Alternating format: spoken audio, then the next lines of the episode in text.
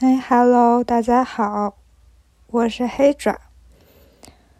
哎，有点紧张，还是，嗯，自我介绍一下吧，就是我是大内密谈的制作人，然后我是一九年八月入职大内的，然后到今天为止已经快四年了，嗯，所以今天想聊这话题，就是说。为什么我是一个数学系毕业的学生，但是我现在在做播客？嗯，那这个这个话题说来话长哈。嗯，其实我之前有录过一个我朋友的播客。嗯，如果大家搜“黑爪”这两个字的话，应该能搜到这期播客。然后说来有点惭愧哈，因为那个那期我是从公司借了一个，嗯，不是我们最好的设备，我就不说这个品牌的名字了啊。就是那个设备，我觉得好像在我家里录出来的效果就是非常的差，就是还不如我用手机录呢。所以我现在是一个躺在床上，然后用手机录的一个状态，然后。我觉得就是我日常的这个工作，就是嗯，会对剪辑的要求非常的高。但是这档节目呢，就是也学习一下呃姜思达吧，然后我就不想剪了，然后我也不想混音了，我就摆烂，我就嗯不弄后期了。嗯，然后你也可以听出来，我是一个口癖比较多的人，我就老说然后和就是，我自己都有点受不了了。所以你如果觉得受不了，你就别听了，然后你也别在评论区跟我说了。我自己知道我有这个问题，但是我就是不想改。嗯，爱咋咋地。嗯，然后说回这个主话题哈。就是为啥这个美国名校的数学系毕业的学生，但是没有做这个相关的行业，嗯，来做播客，嗯，因为吧，我从小是一个就是自己激自己，就是鸡娃激自己，然后把自己给最后就是大学毕业，然后工作了之后就把自己给激抑郁了。嗯，就是我爸妈其实从小对我要求还是挺松的，尤其是我爸，他根本就不怎么管我。然后他可能帮我去开个家长会，他连我是哪个年级哪个班的可能都不知道。嗯，然后我就我从小就还比较要强，然后小学一直都是班长什么的。然后当然我中学是在一个。嗯，北京一个很优秀的学校念的，然后就是身边就是高手如云哈。然后我当我从小就没觉得我是那个天选之子，你知道吗？就是因为我身边厉害的人实在是太多了，尤其是中学以后，就是那个英文里面有一个词儿叫 peer pressure，就是你的同辈给你的压力太大了。然后导致你这个就自己在那儿激自己，然后你就觉得如果说自己不努力的话，嗯，以后可能会不如自己这些同学啊。当然，这个我现在觉得这个格局不够大哈，但是当时你年纪还小的时候，你确实是没有办法避免这种所谓这种攀比也好呀，然后这种。嗯，功利的心吧。然后，嗯，像这个中学毕业之后，嗯，我就考到这个一个美国名校。然后，嗯，因为美国学校它其实是你进去的时候它是不选专业的，它是要你先学那个通识课程，然后你再选专业。嗯，然后大家都知道，就是中国人吧，就是。这个数学比较好，就相对于美国人来说哈。然后那个我就选了这个数学，因为我觉得，嗯，好多那个读那个应用学科的，就是读经济啊什么的。这个我觉得我们学校那个那个系吧，它就比较水，就是 也不能说是水吧，就是我们学校经济系其实很有名，嗯，但是呢，就是整个年级可能有好好是就上百人都在读经济系，我就觉得哦，好没意思啊，我就我就念了数学系，但是其实我念着念着就觉得自己这个智商不太够用哈。然后我就觉得我我还是把这个数学念完，然后但是我就不继续往上读这个硕士或者是博士了，我就直接工作了。然后这个时候呢，就是我当时也不知道我到底要做啥，反正我妈就说，要不你去做精算吧。然后精算可能有些人不知道是干嘛的哈，就是给那个。保险定价的，就是那个保险。简单来说，哈，就是嗯，大部分的精算师就是会需要帮这个保险产品去定价。嗯，然后嗯，我表姐就是我表姐和我表姐夫两个人都是很优秀的精算师，然后他们是做那个呃 life insurance 的，就是你。养老那一侧的，然后我是做 property and casualty，就是财险这一侧的。嗯，对他考试的那个，嗯，考的科目是不一样的，然后也分属就是不同的协会。嗯，然后那个我妈就说你要不要试试，就是做精算。然后我是等于后来，嗯，等于大三就是在一个。保险公司实习，但是我后来大学毕业了之后，我换了一家保险公司上班。嗯，上了一年之后，我就会觉得有点不太合适了，因为吧，就是从小我就有点那个应试教育这个长大的，呃，所以就是你要让我接着在这儿卷，然后下班之后还要准备考试。然后每年还要考那么两三个试，然后考不过还得重考。嗯，虽然就是考过了之后，就是马上就会给你涨薪，就是我还是有点接受不了。然后我就觉得我不太想继续干下去。然后我当时等于我精神状况其实也不怎么好了，我就其实已经抑郁了。然后就是到最后，嗯，就坚持不下去，然后就呃，等于是嗯病休了。病休完了，我妈妈就从嗯国内就赶到美国去，然后去照顾我。嗯，然后我当时已经是。就是严重到已经有点木僵状态了，就是等于是动不了了，嗯，然后几乎就是也不吃不喝，然后也睡不着觉，然后我就住院了。住院这是我第一回住院，住院完了之后，嗯，吃吃药，然后嗯，就是主要是先解决这个睡眠的问题吧，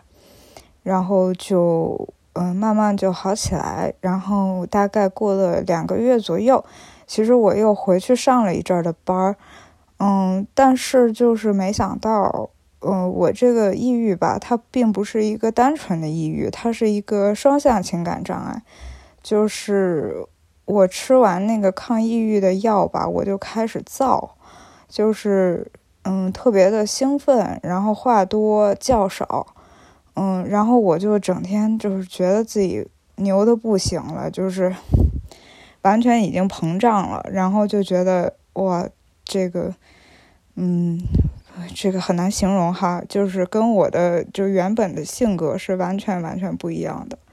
就觉得有点儿，你你有点被夺舍了那种感觉，你知道吗？然后就是身边的朋友都觉得哇，这个谭潇怎么会突然就。哦，这个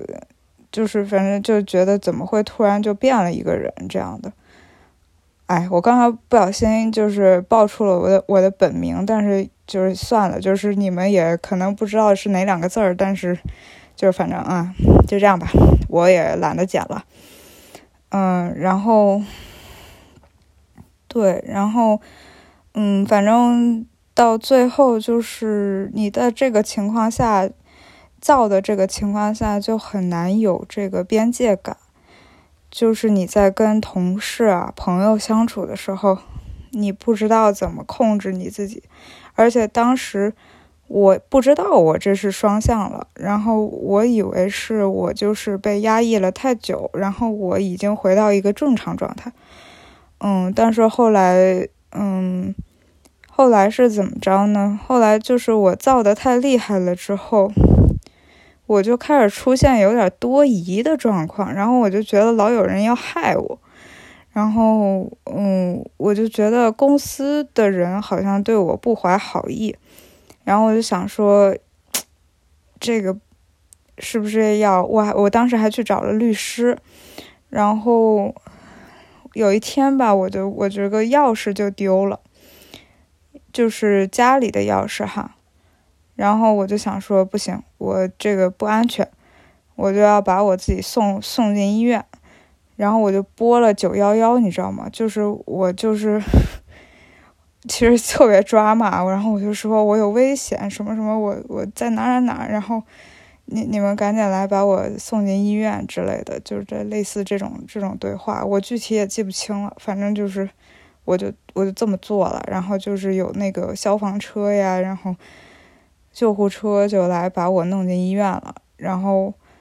嗯，等于我又在里面住了大概两周左右，然后吃那种情绪稳定剂，然后稳定下来，然后，嗯，就是，呃，我妈妈后来又去找我嘛，嗯，就是她她因为她的签证待在美国待不了那么久。嗯，然后就得先回来，然后我爸爸过去照顾我，然后我爸再回来，他再过去，反正挺折腾的。然后，嗯，反正挺对不起他们的，但是我当时也是就是管不了那么多了，我自己自身难保了。嗯，然后说完这个双向这一趴，就是说，呃，我。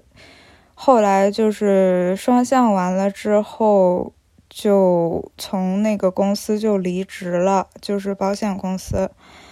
嗯，然后我就回国了。回国之后，又等于是，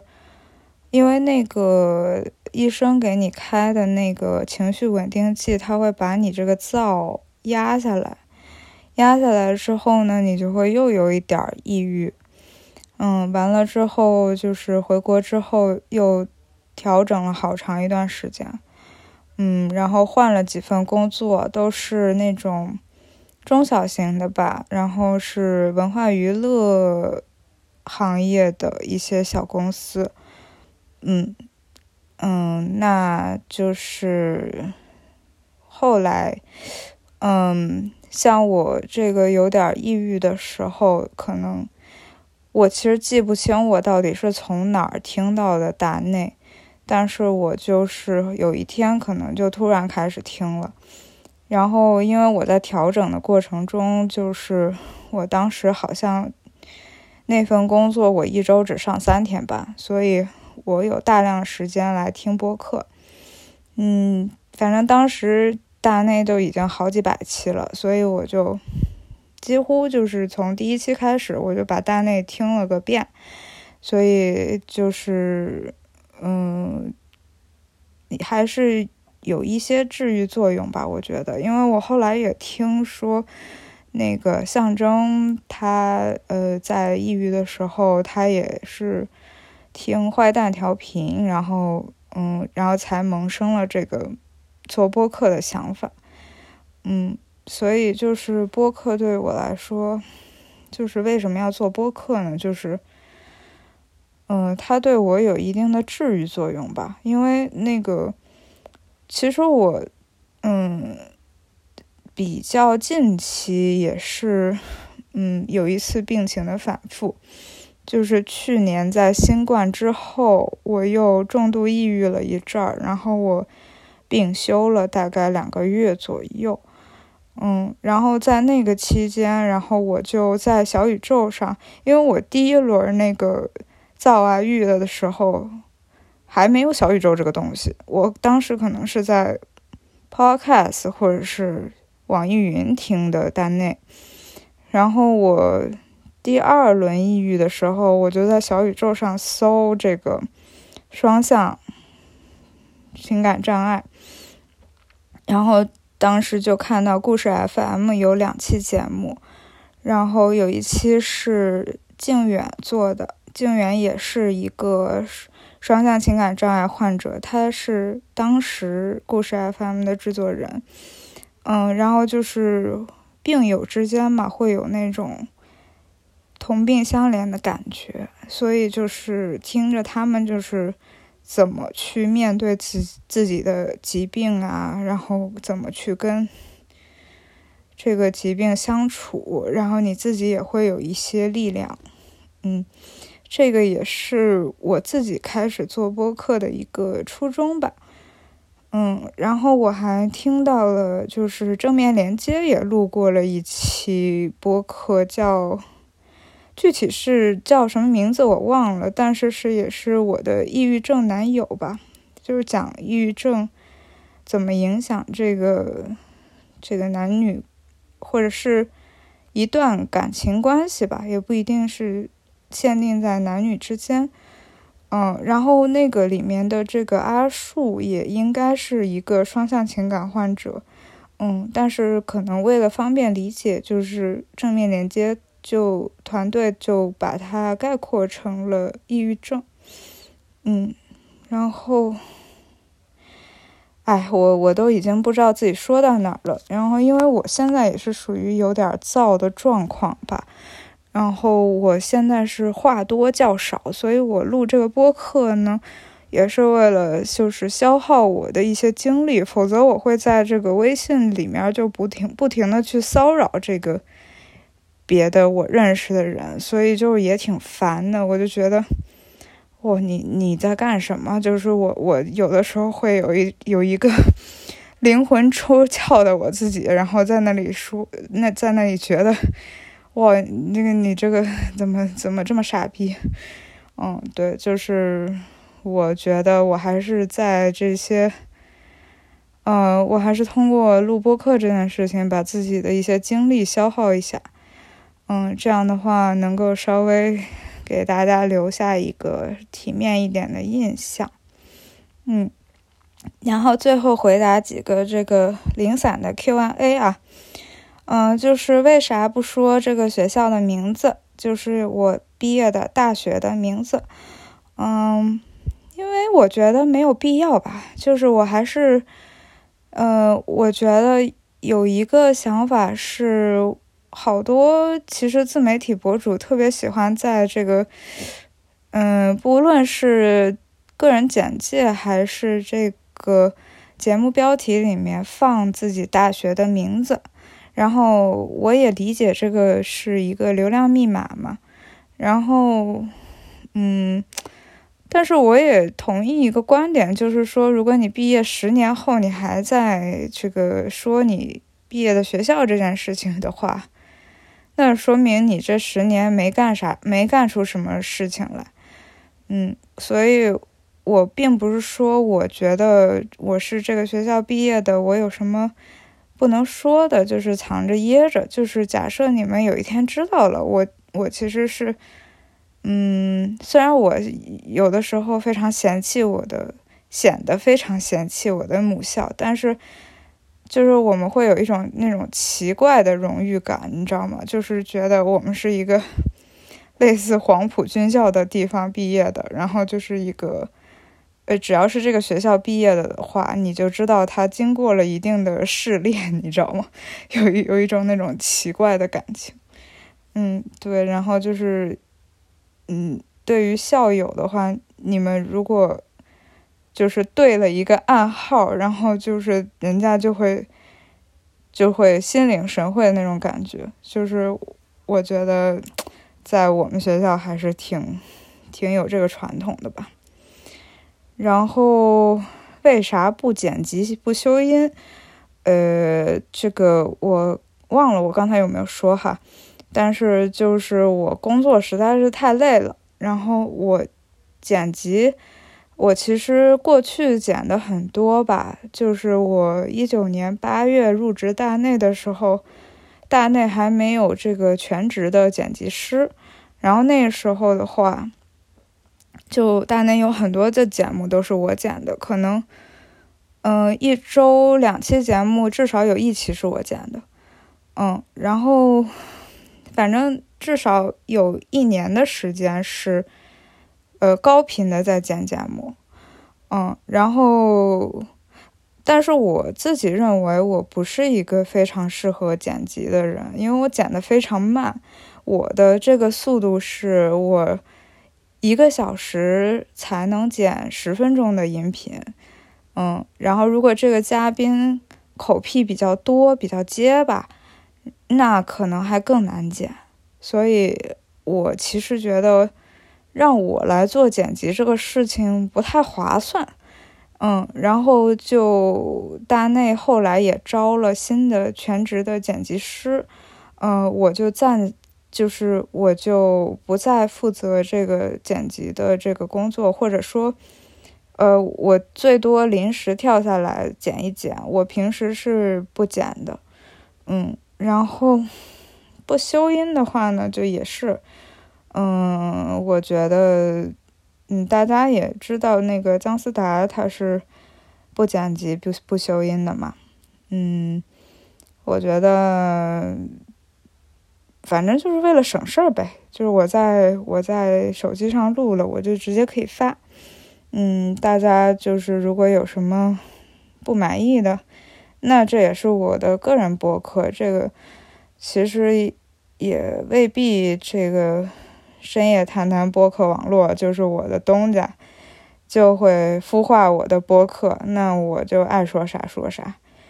嗯，然后还有一个就是，我非常喜欢婉莹的那一期那一档播客，叫 B B Edit。